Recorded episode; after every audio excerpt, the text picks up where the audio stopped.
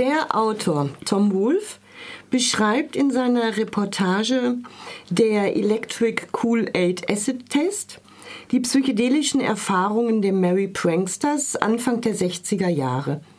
Die Mary Pranksters lassen sich am ehesten übersetzen mit lustige Schelme, sind eine Gruppe junger Leute um den Schriftsteller Ken Kesey, die mit der bewusstseinsverändernden Droge LSD experimentieren, in einem alten Schulbus durch die USA touren und unterwegs wilde Drogenpartys veranstalten. Eigentlich wollte Wolf nur eine kleine Story über den berühmten Schriftsteller Kesey schreiben, der wegen, wegen mehrerer Drogendelikte nach Mexiko geflohen war. Doch die Pranksters zogen ihn so sehr in ihren Bann, dass ein außergewöhnliches Zeitzeugnis entstand. Ken Kesey war Mittelpunkt und Kopf der bunten Truppe. Kesey studierte an der kalifornischen Stanford University und war Teil der dortigen Bohème. Im Veteranenhospital von Menlo Park jobbte er als Nachtwächter in der psychiatrischen Abteilung und nahm an Studien mit LSD und anderen psychoaktiven Substanzen teil. Die Eindrücke aus der Psychiatrie inspirierten ihn dann zu seinem Roman Einer flog über das Kuckucksnest. Der erschien 1962 und machte Kisi über Nacht berühmt. In La Honda in Kalifornien gründete er dann eine Kommune.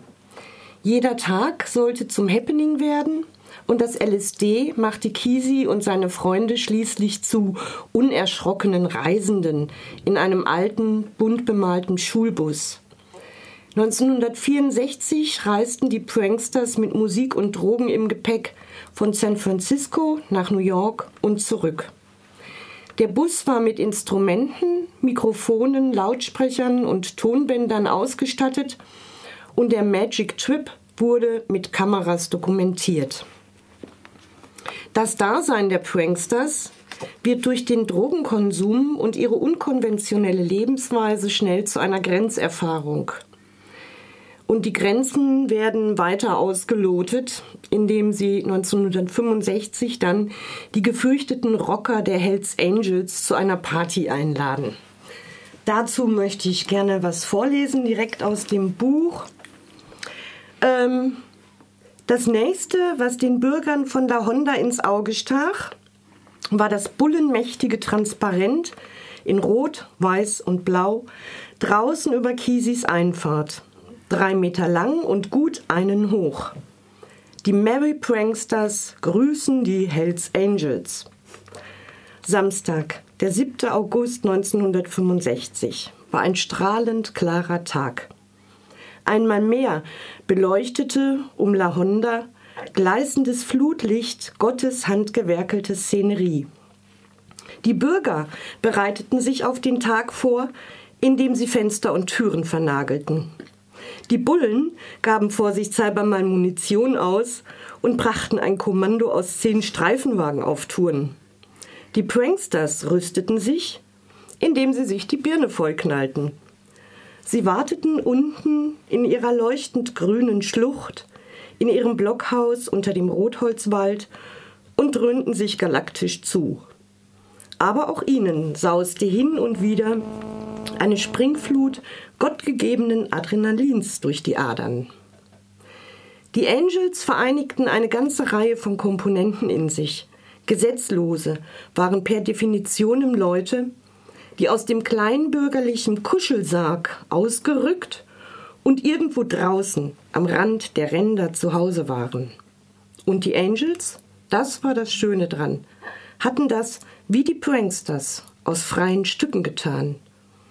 Sie waren zuerst Gesetzlose geworden, um ihrem Forscherdrang nachzugeben, verdammt nochmal, und waren dann dafür ins Loch gesteckt worden. Der Trip der Angels war das Motorrad, der Trip der Pranksters das LSD. Und jetzt standen beide auf der Schwelle zu einem unglaublichen Eintritt in einen orgiastischen Augenblick, ins Jetzt. Und binnen 48 Stunden waren auch die Angels Acid schluckend an Bord. Die Pranksters traten an zum Kampf gegen die Angst des Mittelschichtbubis vor den Hells Angels. Den Hells Angels, schmutzstarrend, wie sie leibten und lebten. Zitat Ende. Also wilde Party, alles friedlich verlaufen. Und nachdem Kisi dann schließlich von der Polizei wegen Marihuana-Besitz festgenommen wurde, beschließt er nach Mexiko zu fliehen, um sich äh, der Strafverfolgung zu entziehen. Am Rande des Dschungels erwischt ihn jedoch die Paranoia. Über allem schwebt die Angst, von der mexikanischen Polizei aufgegriffen und an die USA ausgeliefert zu werden, bis er sich dann schließlich selbst entschließt, unbemerkt wieder nach Kalifornien zurückzukehren. Dort hat sich jedoch in seiner Abwesenheit einiges geändert. Neue Kommunen wurden gegründet und Acid-Partys sind inzwischen an jedem College angesagt.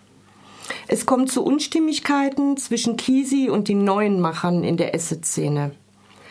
Bei einer der letzten Prankster-Partys gieren die Medien nach jedem von Kisis Worten und alles scheint sich langsam in Chaos aufzulösen. Die Pionierzeit der Pranksters neigt sich zum Ende. Schließlich finden zwei Gerichtsverfahren gegen Kisi statt Wohl wegen des großen Pressewirbels um seine Person kommt er zunächst mit Standpauken davon. Doch bei der dritten Gerichtsverhandlung wird er zu sechs Monaten auf eine Arbeitsfarm verurteilt. Nach seiner Entlassung zieht, zieht er mit seiner Familie nach Oregon auf die Farm seines Bruders. Und die Mary Pranksters verstreuen sich in alle Winde. Wolf fängt sehr gekonnt die geistige Atmosphäre ein, stellt das Subjektive äh, der Mary Pranksters in den Mittelpunkt seines Berichts. Das Buch beruht zum Teil auf Eindrücken, die er als Augenzeuge gewinnen konnte und auf Gesprächen mit den Protagonisten und den zahlreichen Ton- und Filmaufnahmen, die die Mary Pranksters produziert hatten. Also, ich habe vorgestellt von Tom Wolfe der Electric Cool 8 Acid Test, der erstmals und erschienen ist im Original in den USA 1968. In Deutschland erstmals erschienen erst 1987 unter dem Titel Unter Strom und dann in einer Neuauflage beim Heine Verlag 2009 erschienen mit 555 Seiten.